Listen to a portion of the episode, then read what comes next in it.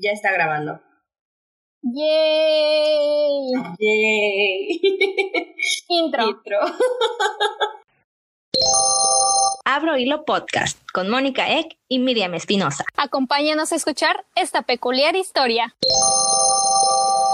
Hola Mónica, otro episodio más aquí en Abro Hilo Podcast y un episodio muy, muy, muy bonito. Hola Miriam, ¿cómo estás? Yo estoy un poco enferma. Las personas que nos están escuchando a lo mejor lo distinguen. eh, cambia mi voz. Pero estoy bastante contenta, sobre todo porque hoy tenemos un invitado muy especial. que es muy amable además. Y también porque el hilo que vamos a leer es muy interesante y es una caricatura que a mí me gustaba mucho cuando era niña. ¿Y a ti te gustaba? Sí me gustaba mucho.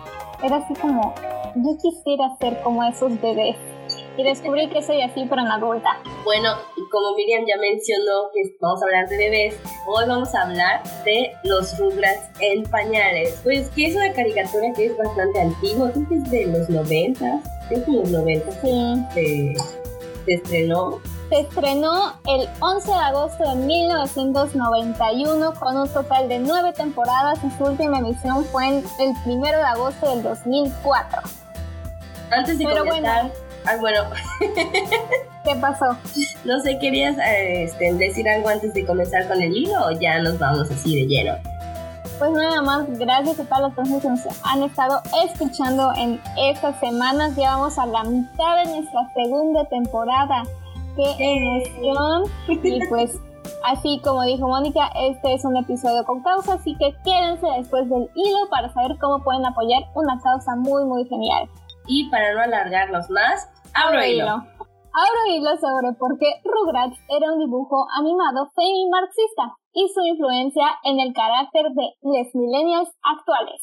Gracias a Paola S. Molina con el usuario de Twitter Paula Berta por haber escrito este hilo. El día de cumpleaños de mi mamá. no sabía que tu mamá también nació el, el día de Lupita. Sí, por eso le digo Wally. Un saludo a la mamá de Miriam, que siempre nos escucha. y pues bueno, uno, la mamá de Pili y Lily, Betty, era explícitamente feminista.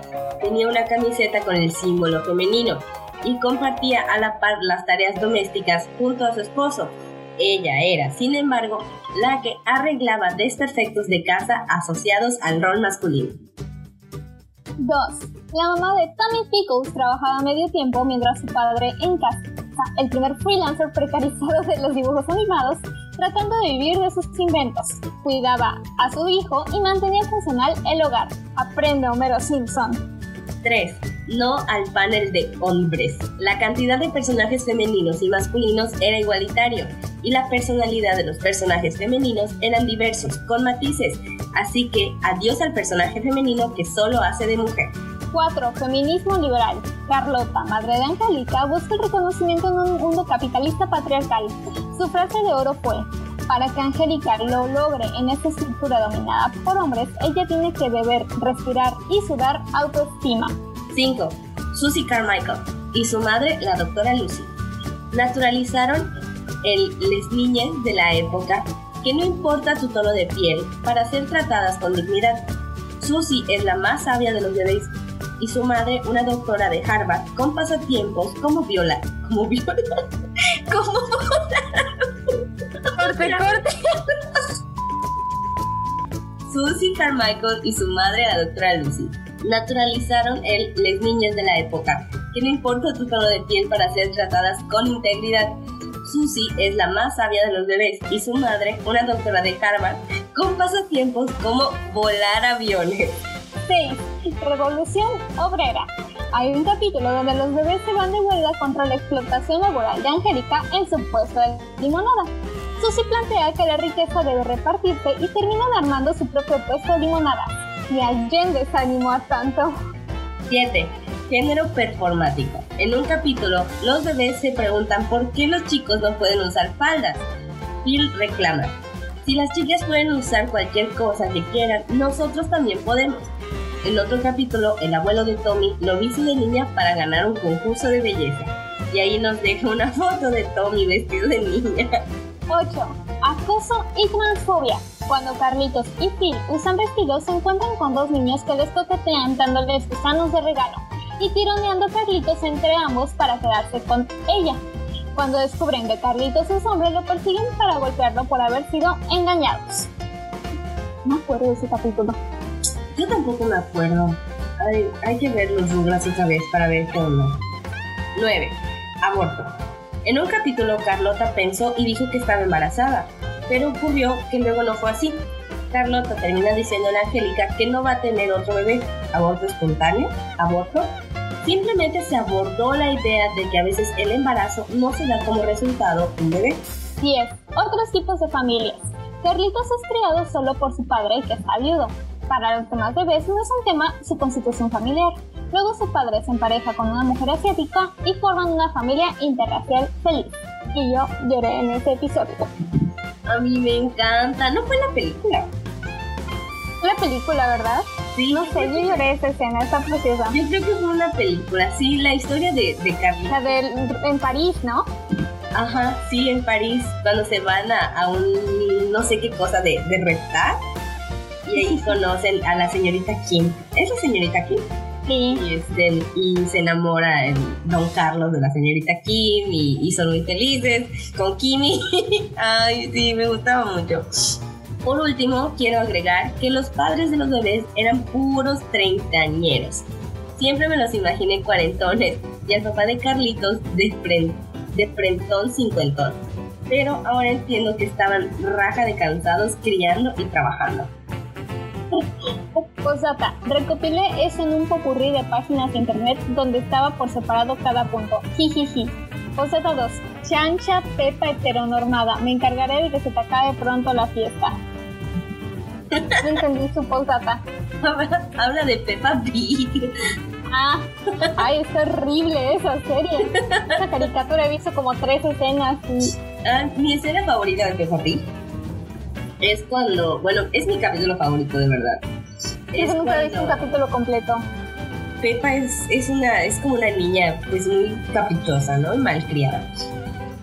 Entonces descubre que su papá puede silbar y que Esa escena sí la he visto. sí, y que su mamá puede silbar y que hasta George puede silbar.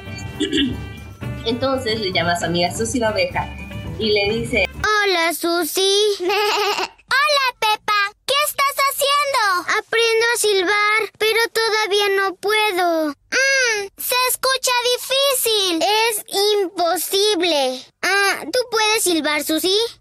No, estupendo. Más bien, es triste que no puedas hacerlo. Pero descuida, yo tampoco puedo hacerlo. Pero dime, ¿qué silbar? Tienes que juntar tus labios y soplar. ¿Así? Peppa, le cuelga.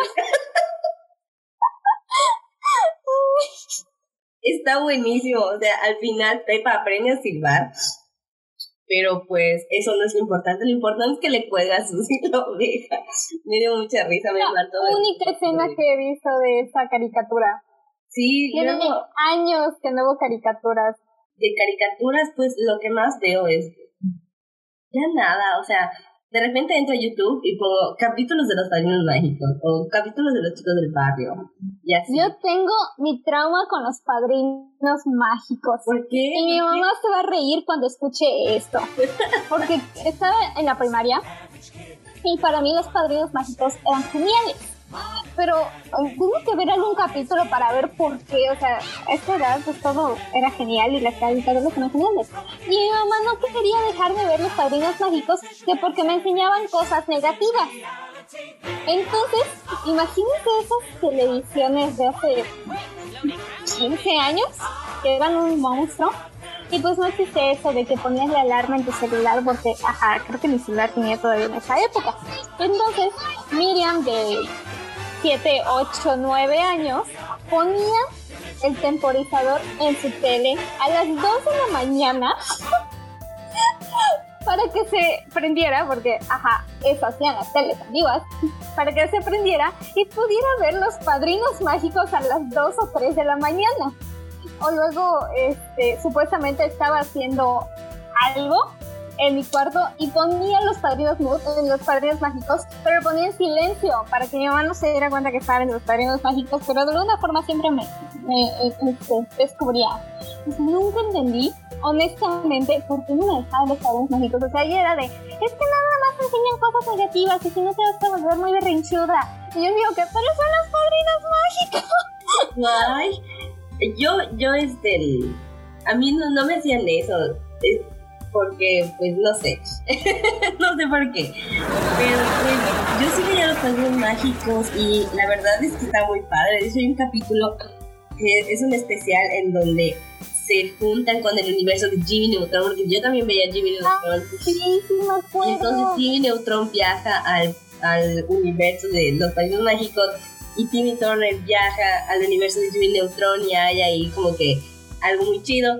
Y, pues pasan muchas cosas, ¿no? Pero pues yo no recuerdo que haya alguien en los padrinos mágicos.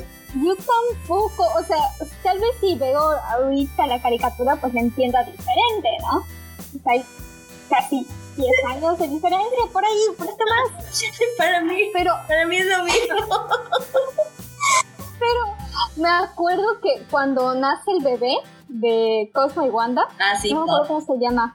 Puff hice un drama porque yo quería ver el episodio en el que nacía el bebé. Y fue el único episodio que se me dejó ver porque en serio era de, es que yo quiero ver ese episodio. Pero después nunca me dijo, no ves esa caricatura, no ves la otra, se aventaba conmigo Jimmy Neutron, Puka, se me fueron todas las caricaturas, en ese momento me aventé todas las de los Power Rangers mi desde chiquita feminista porque yo quería ser el Power Ranger rojo y nunca pude ser el Power Ranger rojo porque solamente había hombres Power Rangers rojos. No, yo también me vi los Power Rangers, pero pues siempre eran los mismos. Yo quería ser el azul porque mi color favorito era el azul. Pero pues yo veía que nada eran hombres y así como que, ah. Entonces, entonces pues quiero ser la amarilla porque entre porque no me gustaba el rosa. porque no me gusta el rosado. Entonces, entre la rosada y la amarilla, pues como no me gusta el rosado, pues me quedo con la amarilla, ni modo. Ese era mi razonamiento. Yo también. Ay, qué tiempos aquellos. Pero los rostros siempre fueron geniales. No sé. Cuando vi el. No sé si te acuerdas un episodio en el que los bebés se disfrazan de adultos. No lo recuerdo. Es como un, ah, sí, me siento así. Eso es un mood. O cuando el papá de Carlitos está creo que a las 3 de la mañana preparando sopa. Es como, ah, eso también es un mood. No lo entiendo. ¿No es el papá de Tommy? Digo, el papá de Tommy. Cocinando un pudín a las 3 de la mañana y llega la mamá de Tommy y le dice, Hugo, ¿qué haces aquí? Ah, mi vida ya no tiene sentido. Eso Todos hemos sido Hugo alguna vez. Totalmente. Y pues bueno, eh, para ya no seguir alargando este segmento pre-entrevista, Miriam, ¿quieres dar un preámbulo de quién nos va a acompañar hoy? Pues sí, estamos en el mes del niño y la niña. Y pues hay, así como en diciembre tuvimos a Renos sin frenos para las colectas que se hacen de juguetes, pues esta vez tenemos invitado a Marcos Monjaraz, que se dedica a hacer colectas de juguetes y víveres para niños y niñas del Ejército de Salvación. Así que estamos muy emocionadas por tenerlo aquí con nosotras en la siguiente sección. Esperemos que puedan apoyar su causa es muy bonito regalar e ir y ver las caras de felicidad de las niñas y niños cuando reciben un regalo. Recuerden cuando ustedes tenían muchos años menos y les daban un regalo, esa emoción que sentían. Entonces, piensen en eso cuando escuchen la siguiente entrevista. Hola Marcos, ¿cómo estás? Hola, ¿qué tal? Muy bien, ¿y ustedes? Muy bien, muy contentos de tenerte aquí con nosotras el, el día de hoy. al contrario. Miriam y yo queremos hacerte este, unas preguntas. Miriam va a comenzar. Pues muchísimas gracias por aceptar aquí nuestra invitación. Eh, vimos tu convocatoria de Día del Niño 29 de abril del 2021, que es para padrinar un niño o niña. Eh, ¿qué, ¿Es nuevo este proyecto que estás eh, llevando a cabo? Mira, en sí el proyecto, este proyecto yo lo empecé a hacer desde el 2015. O sea, no es el primer evento que hago, de hecho ya tiene tiempo atrás que lo estoy haciendo. Estamos hablando de que el primer evento que hice fue en el año 2015, para ese diciembre. Normalmente yo siempre hago dos eventos al año. Eh, estamos hablando de que hago para, el día, para, Navidad, para Navidad y para el Día de Niño.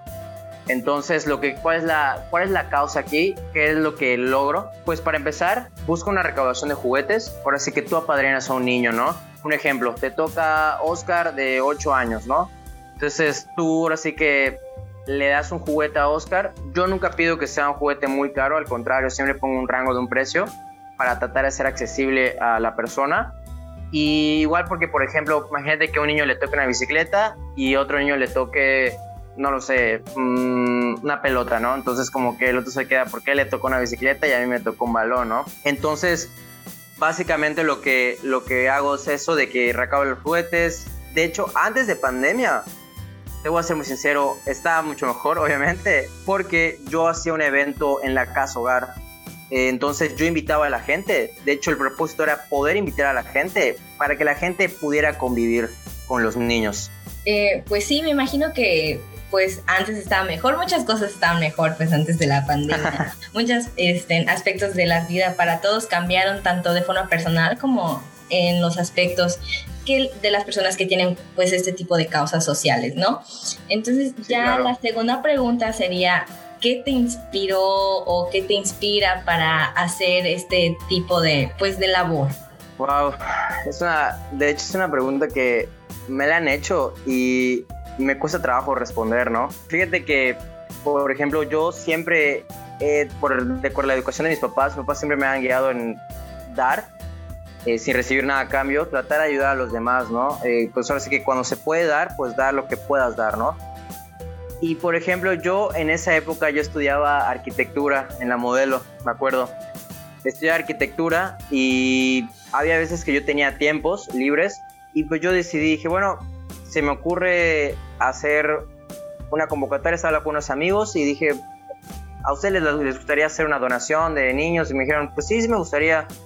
Y dije, bueno, pues voy a empezar por mí mismo, ¿no? Ahora sí que, la verdad es que al principio me dio miedo. Em, miedo en el sentido de que la gente qué vaya a decir o que me van a empezar a criticar o que solo lo hago para, no lo sé, para que me crea o que crean algo ya sabes, las típicas críticas y por el que dirá, ¿no?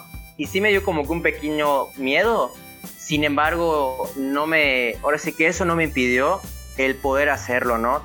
Al contrario, conforme pasó poco a poco las cosas y vi que la gente se unía, de hecho, ahí fue que me di cuenta de que personas que literal casi no hablaba, de que o personas que era de hola, ¿cómo estás? Y me ayudaban y me decían, oye, sí, Marcos, adelante, eh, te dono, te ayudo. Y para mí la verdad eso fue algo especial porque fue algo como, o sea, yo nunca lo pensé esas personas, ¿no? De que cuando menos te lo esperas de alguien y, estás, y lo está haciendo, ¿no?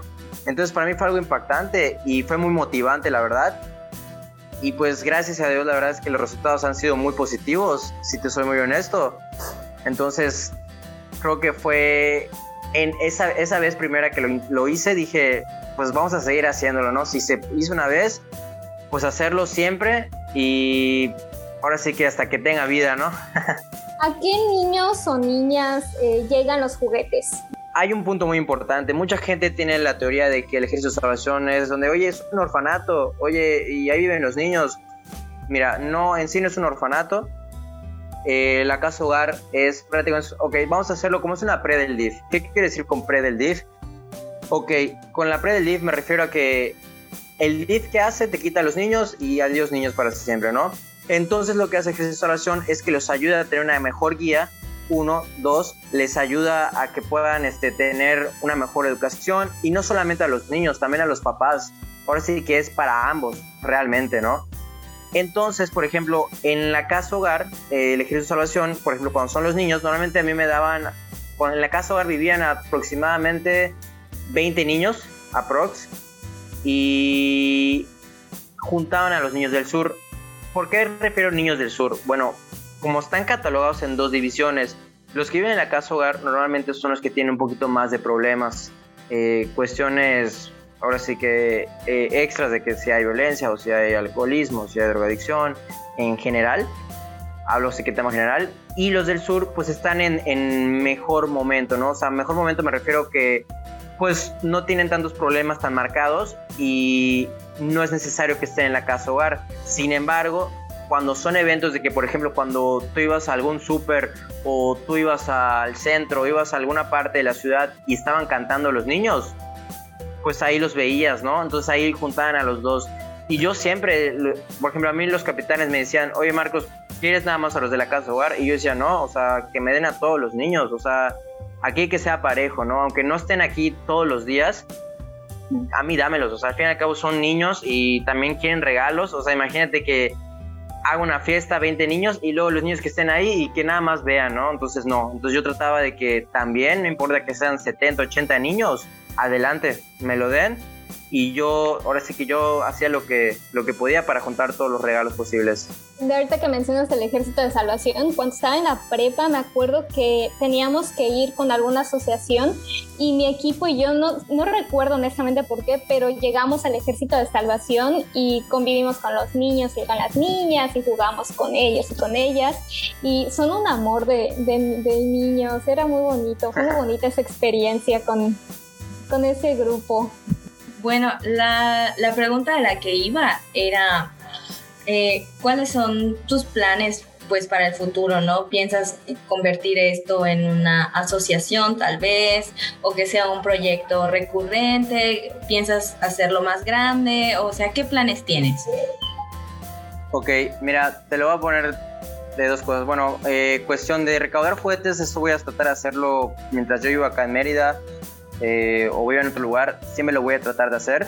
Ese es un punto. Si te voy a ser muy honesto, la verdad es que a mí sí me gustaría poder tener una asociación para poder ayudar a los niños, ¿no? Em, a mí hay algo que me abrió mucho la mente y el corazón. Por ejemplo, yo cuando llegué a la casa hogar, me acuerdo que yo tenía unos ciertos problemas, ¿no? Los típicos, ¿no? De que, ay, en mi casa, o ay, que con la novia cosas así, ¿no? El caso es que yo llegué y, pues como que me sentía raro y cosas así, ¿no? Y cuando poco a poco empecé a conocer los niños, de verdad me sentí, me sentí mal conmigo mismo. Porque dije, la verdad es que me estoy quejando por cosas súper, súper tontas. Y esos niños, literal, hay cosas muy fuertes en su vida diaria. Y tú los ves sonriendo. Y la verdad es que a mí me encantaba ir porque era de que yo jugaba con los niños fútbol, y nos pasábamos súper, o sea, nos pasábamos muy bien, o sea, yo trataba de platicar con todos los niños, conocía a niños, trataba de hablar con ellos y tenían la confianza de contarme sus cosas. Y había cosas que, por ejemplo, que no le decían al capitán y hablaban conmigo personalmente. Y, y, a mí me gustaba eso, ¿no? Que tengan la confianza, porque pues yo los trataba de entender y habían cosas que me decían súper fuertes, o sea, que a mí me dolía, que yo decía, ¿cómo un niño de 10 años tiene este pensamiento? O sea, yo cuando tenía 10 años pensaba en, jugar eh, en el parque o, videojuegos en la consola, o sea, cosas así, ¿no? O sea, yo nunca creí el ver que un niño decía, no, es que yo no sirvo para nada, o no, es que yo no sé hacer nada, o no, es que yo tomaba. Y yo decía, o sea, ¿cómo, no? O sea, o sea, ¿cómo un niño tiene esa mentalidad, no? Y me ponía triste y yo trataba de decirles a los niños de que se motivaran, que se vayan adelante, que no se preocuparan, ¿no? O sea, de que están muy chicos, la verdad, eh, y que poco a poco las cosas van a ir mejorando, ¿no? Entonces, la verdad es que si hay algo que tengo que decir es que a mí me encantaría poder tener una asociación en un futuro, eh, sería algo para mí grandioso, si soy muy sincero, si les sois muy sincero, perdón, y si no se puede lograr, pues mínimo seguir siendo constantes, ¿no? Y hay algo que siempre he hecho, es de que, por ejemplo, a mí me gusta que la gente siga las cosas, ¿no? Por ejemplo, aquí muchas veces la gente es muy borrego y digo, bueno, si la gente es muy borrego, pues que siga lo bueno, ¿no? O sea, por ejemplo, a mí yo estoy encantado de que la gente me diga, oye Marcos, eh, estoy haciendo un evento, una recaudación y yo la verdad que me siento muy honrado, me siento muy feliz. incluso les he dicho a la gente, oigan, si quieren hacer evento en la casa yo les puedo apoyar. Y de verdad, yo a lo mejor he tenido algún, en algún momento algún conflicto con alguna persona, pero yo nunca, nunca, nunca le he cerrado la puerta a nadie. Porque como lo he dicho, o sea, el evento no es para mí, o sea, si fuera para mí es otra cosa, pero el evento es para los niños, todos los juguetes, toda la comida, todas las cosas que se juntan para los niños, pues es literalmente para ellos, ¿no? Entonces, eso es lo que a mí me, me motiva y lo que me hace sentir bien. Me encanta que tienes esta visión para este proyecto porque estuvimos investigando pues para encontrar a alguien que se dedicara a hacer esta colecta para niños y niñas ahorita para abril y pues sí fue bastante complicado encontrar realmente a alguien que lo haga porque le gusta hacerlo y porque quiere ayudar. Pero ya para que la gente que nos esté escuchando, ¿cómo te podemos contactar para poder donar algo? Ok, mira, em, de hecho es algo que ahorita, por ejemplo, ahorita me dieron 70 niños y estoy recolectando juguetes, ¿no? Mira, me pueden contactar ahora sí que por, mi, por mediante Facebook, por Instagram, con mi nombre y mi apellido, Marcos Mojaraz. E incluso he subido flyers eh, donde está mi número telefónico. Y ahora sí que lo he tratado de compartir, he hecho que la gente pueda tratar de compartirlo. O sea, yo de verdad, yo trabajo casi todo el día, sin embargo, trato de contestar mensajes, llamadas, lo que sea, porque pues al fin y al cabo pues el evento por el 30 de abril, ¿no? Yo sé que tengo muchas cosas pendientes, pero para mí eso es lo más importante de este mes, ¿no? Entonces, la verdad, y lo digo, por ejemplo, si alguna persona está interesada o de verdad quieren donar, no duden en... Ahora sí que si les da pena hablar conmigo, pues pueden hablar con ustedes. Y sin ningún compromiso, yo al contrario, yo encantado de la vida, de verdad muy feliz de la vida si se puede hacer esto, ¿no? Casi siempre pido cosas eh, recicladas, o sea, yo como con los juguetes, o sea, si siempre y cuando esté en buen estado, se puede volver a utilizar. O sea, el niño no te va a decir, ah, no es nuevo, no lo quiero, no, al contrario, te va a decir muchísimas gracias, o sea, no son, ahora sí que los niños son, ahora sí que se sienten feliz con algo, ¿no? Y el hecho de igual de darles despensa, porque pues económicamente todos hemos perdido trabajo, todos somos ahora sí que nos estamos ahora sí que luchando día con día para poder sacar algo, ¿no? Imagínate personas con escasos recursos que yo conocí familias que tienen hasta 3, 4 niños y literal se están rompiendo el alma para poder darles de comer. Entonces, una pequeña ayuda, o sea, ahora sí que 200 pesos que en un mes, o sea, que te lo, no sé, que te gastas normalmente en una cena o que te lo gastas en una playera o una camisa, lo que sea, pues el poder darle un juguete a un niño, pues es algo diferente, o sea, deja tú que lo hagas por ti mismo, es como el ser solidario y el ponerse en el lugar del niño, ¿no? O sea, de que, bueno, este dinero en vez de gastármelo en esto, lo invierto en esto para el niño, te vas a sentir bien, si lo quieres poner así, pero lo más importante de todo es que vas a hacer a alguien sentir bien. Entonces, como que es el mensaje, el mensaje que trato de dar, de que vas a hacer sentir bien a alguien, o sea, vas a ver al niño feliz, o sea, con tu juguete, de que va a decir, yo le di esa pelota o qué bueno, me da mucho gusto que el niño esté contento, ¿no? De hecho, siempre que, hago eventos, pues trato de tomar fotos, videos, para que vean cómo los niños están felices, emocionados por sus regalos. De hecho, por ejemplo, ahorita que fue en diciembre, igual en pandemia, eh, hice lo mismo, ¿no? Fue recolecta y como es muy chiquito literalmente, o sea, la, la, no, es, no es como una reunión, es por ejemplo, te doy el juguete, adiós, pum, y así sucesivamente. Los niños estaban emocionados de que, hay juguetes, juguetes, juguetes. Y yo decía, qué bonito, ¿no? De que ahorita ves estas cosas y dices, qué padre, ¿no? Y luego te decían, oye, podemos jugar, no sé qué. Y sí me da un poco de tristeza, ¿no? Porque decía, chin, o sea, no puedo jugar con ustedes. Y me empezaba a entrar la nostalgia de que, por ejemplo, yo iba todos los jueves, iba de 11 de la mañana a 12 del día y me quitaba hasta en la noche, ¿no? Entonces ya me daba esta nostalgia. Incluso a principio de pandemia me deprimí un poco porque el hecho de ya no ir todos los jueves, por ejemplo, mis jueves ya eran raros, o sea, de que chines jueves y no estoy ahí, no estoy conviviendo con los niños. A veces hay niños que me han contactado por Facebook mediante el celular de su mamá o, o, tienen igual a veces ellos páginas y me hablan y me dicen, hola, ¿cómo estás? Y se siente bonito, la verdad, que te recuerden los niños, que te pregunten cómo estás. Y cuando los volví a ver ese día en diciembre, los niños corriendo, o sea, me saludaban, y se siente bonito, ¿no? Ese, esa parte, ¿no? Y ya para ir cerrando más o menos, ya nos quedan pues pocas preguntas. ¿cuál es, eh, para ligar un poquito esta entrevista con el hilo que, que vamos a leer o que ya leímos? este, hablamos sobre los Rugrats. ¿Cuál es tu, me imagino que sí viste la caricatura de los Rugrats. ¿Cuál es tu personaje favorito? Carlitos. ya me gustó Carlitos. ¿Por qué? Me da mucha ternura por lo de su mamá. Me da mucha nostalgia. O sea, me dio así, me rompió el corazón. Y, y el ver cómo estaba solito, o sea, el hecho de que o sea, se sentía muy solo, era muy tímido. Y a veces te voy a decir algo, yo cuando estaba chico, a veces era así, ¿eh? O sea, cuando yo estaba en kinder, a veces era así. Ya después crecí, ya dejé de ser así. Pero me da mucha ternura ese personaje. La verdad era de mi personaje de que te da ternura. El niño, pues, hubo una película, me acuerdo que creo que era cuando se van a París y cuando se hace el papá de Carrito se hace novio de la, de la, creo que la niña se llama Kim, la verdad no me acuerdo muy bien.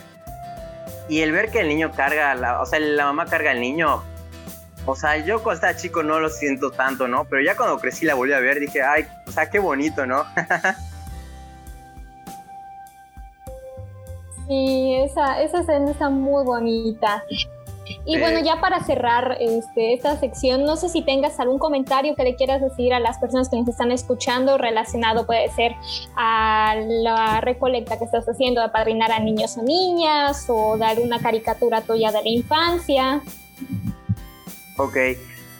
Mira, eh, yo quiero hacer un énfasis muy, muy grande, ¿no? Yo tengo mucha gente, conozco muchas personas que han ido a, a Rocamar, que han ido a misiones, y te voy a decir algo, yo no estoy en contra de nada de, eso, de lo que hacen, al contrario, me da mucho gusto. Sin embargo, ahora sí que yo lo hablo en general a todas las personas que hacen ese tipo de situaciones, que a mí me encantaría que no lo hagan solo por conocer personas o solo por el hecho de convivir. O sea, que realmente hagan o apoyen en no solamente en mi actividad, sino en la actividad de varias personas. Es un punto. Y dos, pues como lo dije, o sea, este evento no, no es para mí, es para los niños. Repito, es, es el ser solidario, el ponerse a pensar, estamos pasando por algo difícil y el niño no es como antes de que antes podía, no, sí, el niño literal puede jugar con una botella de Coca-Cola y feliz afuera de la calle y todos felices de la vida y se veían en la esquina y felices, ¿no? Ahorita ya no es así, o sea, ya no ves como como era antes, ahora sí que la vida de la pandemia, antes de la pandemia. Sin embargo, es, es hacer de que el niño pueda volver a tener una sonrisa, o sea, hacerle un momentito de su vida, pues aunque sea una pelota, un muñeco de acción, no lo sé, la verdad, cualquier cosa es buena. Ahora sí que yo siempre le he dicho, no tienes que dar las tres cosas que estoy pidiendo, no tienes que dar algo más lujoso, cualquier aportación es buena. Claro, agradezco muchísimo de todo corazón que la gente haya compartido mi publicación y lo siga haciendo, pero lo importante aquí es la recaudación de las cosas, ¿no? Y espero lograrlo y sé que se va a lograr, tengo fe. Entonces, yo nada más le pido a las personas que tengan esa empatía y esa solidaridad en, en los niños y que espero que de verdad pronto cuando acabe esto, pues si ya abre las puertas a la casa hogar, ya abre todo poco a poco de las cosas, pues invitarlos, de verdad yo, yo como lo he dicho, nunca le cierro la puerta a nadie, a mí me encanta cuando las personas pueden ir a la casa hogar y puedan convivir con los niños, porque no es broma, no es broma, de verdad tus problemas se vuelven diminutos al lado de los problemas de un niño. Ahora sí que les compartiré mis, mis redes sociales y les pediré el favor tanto ustedes de que los compartan, pues para que podamos ahora sí que lograr esto y más adelante que puedan acudir y de verdad con toda la confianza, sin ningún temor ni pena, de verdad yo se los voy a agradecer muchísimo y también gracias a ustedes de verdad igual por la invitación de, de abrirme, de hablarle sobre este tema, porque la verdad es uno de los temas que más me gusta en esta vida el poder ayudar a los niños. Ahora sí que la gente me conoce mucho en esa parte de que me encanta los niños y me encanta mucho ayudar en esa parte, me gusta ser altruista. Y como lo, te lo dije, ¿no? Mientras yo esté con vida, pues voy a seguir dándole, voy a seguir haciendo ese tipo de eventos sin parar. Y espero seguir el apoyo de la gente y de todo corazón les deseo siempre lo mejor. Y muchas gracias a ustedes igual. No, gracias a ti por aceptar y este y pues ser tan accesible porque de la nada te habrá llegado un mensaje así como que oye quieres participar de una desconocida. Entonces pues, pues, muchas gracias a ti por eh, aceptar eh, participar con nosotros tus redes sociales van a aparecer en el video de YouTube que vamos a subir. Gracias. Y este, si las puedes repetir, porque también se va a subir en formato de audio. Y ahí pues no, no puedo poner tus redes sociales. Sí, claro, por ejemplo es Marcos Monjarás, así tal cual. En Facebook es con una sola R y Z al final. Y Marcos, arroba Marcos Monjarás en Instagram, igual para que más que seguirme, que me hablen para lo del evento, pero si me quieren seguir igual. Y con toda la confianza, de verdad, a mí me gusta mucho conocer gente nueva, soy una persona muy sociable, eh, cero penoso, de hecho cuando me llegó su mensaje me gustó mucho, eh, fue algo como que dije, wow, qué padre que lo vieron de otra persona y me puedan entrevistar y este tipo de entrevistas a mí me gustan porque pues puedo hacer llegar a más gente, ¿no? Entonces me encantan ese tipo de cosas, a ustedes chicas les agradezco de todo corazón que me hayan hablado y les deseo muchísimo éxito en su programa igual. Y de verdad, muchísimas gracias por la invitación nuevamente. Muchísimas gracias por estar aquí con nosotras. Para eso hacemos estos episodios, para llegar a más gente eh, que tenga que conocer este tipo de causas. Y sí, nosotras este, vamos a compartir también tu flyer de, para que la gente eh, lo pueda también seguir compartiendo y que llegue a más personas y puedan este, apoyar esto. Sí, no, muchísimas gracias, ¿eh? ¿Y a ustedes cuál es su caricatura favorita de niñas, de niños? Ay, pues mi caricatura favorita tenía muchas. Hasta ahora la que más disfruto ver es Bob Esponja. Y a veces igual me meto a YouTube y ahí busco los padrinos mágicos, las chicas superpoderosas. Eh, ¿Cuál otra? Ah, los chicos del barrio, me encantaba mucho también. Ah, yo era niña rara, yo no veía tanto esas caricaturas, yo era más el canal 11, entonces me encantaba Mona la vampira. Por ahí tengo, no sé si la ubican, alguien la ubica, casi nadie la ubica, pero a mí me encantaba y hasta me disfrazaron por ahí a mis 4 o 5 años de esa caricatura. Te voy a decir algo, yo veía el canal 11 solo por un programa era así fan, fan, fan, de 31 minutos. ¡Amamos! Era, era, un programa que mucha gente me decía, ¿por qué ves esos títeres? No siquiera dan risa. Y yo es que me encanta, o sea, me encanta, o sea, Juan Carlos Bodoque, Tulio Triviño y cosas así, así, hasta, hasta la fecha de hoy lo veo. Y es de que mi mamá me dice, ¿por qué si ves esas cosas, no? y digo, no, es que la neta a mí, a mí me encanta, la verdad. Y otra caricatura igual que me gusta mucho es Coraje, el perro cobarde. Y yo, por ejemplo, yo, soy, yo era mucho de Nickelodeon, la verdad, sí, de, de los 90, así de que Rocco, Cacto, pero creo que mi caricatura favorita, la verdad, creo que es 31 minutos, si le estoy muy sincero. Sí, 31 minutos es una joya, de verdad. Literal, o sea, de verdad es lo mejor. Me encanta. y pues bueno, ya queda poco tiempo.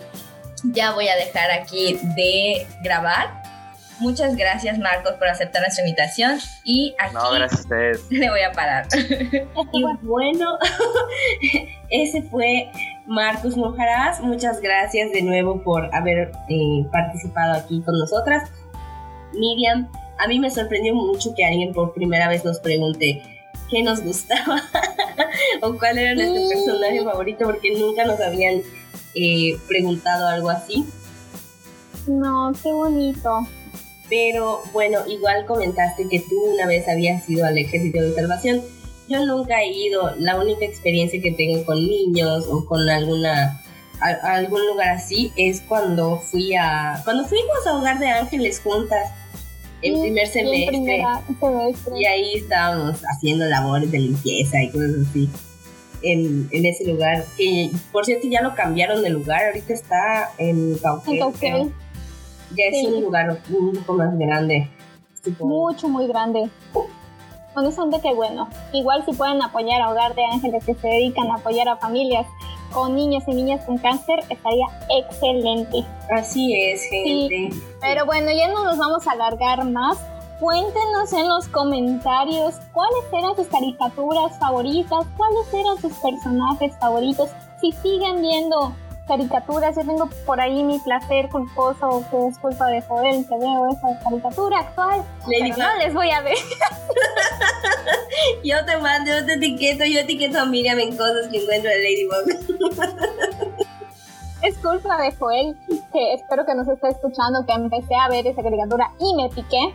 Es que está muy buena, o sea, yo le perdí el hilo, la verdad yo le perdí el hilo. Pero sí, lo veo mucho en Facebook. lo veo mucho en Facebook y estoy entrada del ship y de lo que pasa con Luca y todo. No he visto los capítulos actuales porque no aguanto ver capítulos semanales, soy muy mala haciendo eso. WandaVision lo vi hasta la última semana cuando salió el último episodio, porque yo no puedo ver episodios semanales, necesito verla de corrido. no he visto los capítulos de la cuarta temporada. Sí, pero yo de repente veo algo del nuevo episodio de Ladybug y así como que, mira, mira esto. Sí, o sea, me sé todos los spoilers, pero no los he visto. sí, yo le perdí el hilo porque también lo veía con Sophie. Pero bueno, coméntenos en nuestras redes sociales y en los comentarios del video de YouTube. Les voy a decir las redes sociales. Estamos en Instagram como arroba bajo podcast En Facebook y en YouTube estamos como abro podcast. Y en Twitter nos encuentran como abro podcasts como gato en inglés. Miau. y pues Miriam, ¿dónde nos escucha la gente? Nos pueden escuchar en Spotify, en Apple Podcast, en YouTube, en Amazon Music. Seguimos peleándonos con Amazon. ya cuántos episodios llevamos con eso, pero sí seguimos ahí. Nos pueden escuchar en Google Podcast, en Pocket Cast, en Anchor en todas las plataformas de podcast que se les pueda ocurrir. Y si nos falta alguna, avísenos y van a ver que vamos a estar ahí de alguna forma. Sí, suscríbanse a nuestro canal de subtube, de, de, de, YouTube. Queremos suscriptores, queremos llegar a más gente y pues queremos ganar dinero de YouTube. O de cualquier otro lugar del podcast. y pues bueno, aquí. Ah, no, ya iba a despedir. Ah, despide, despide. Pero bueno, eh, sigan las redes sociales de Marcos. Eh, ya saben, nos pueden también a nosotros mandar a la página del podcast si quieren realizar alguna donación y nosotros los les contactamos con Marcos. Igual les vamos a dejar sus redes sociales en la parte de abajo. Él ya las mencionó, pero para que no se les pierda. Y pues sin nada más que agregar, porque si agregamos algo más, esto va a quedar muy largo. Yo soy Mónica Eck. Yo soy Miriam Espinosa. Y esto fue Abro Hasta la próxima. Bye. Y aquí dejamos de grabar. ¡Yay! Listo.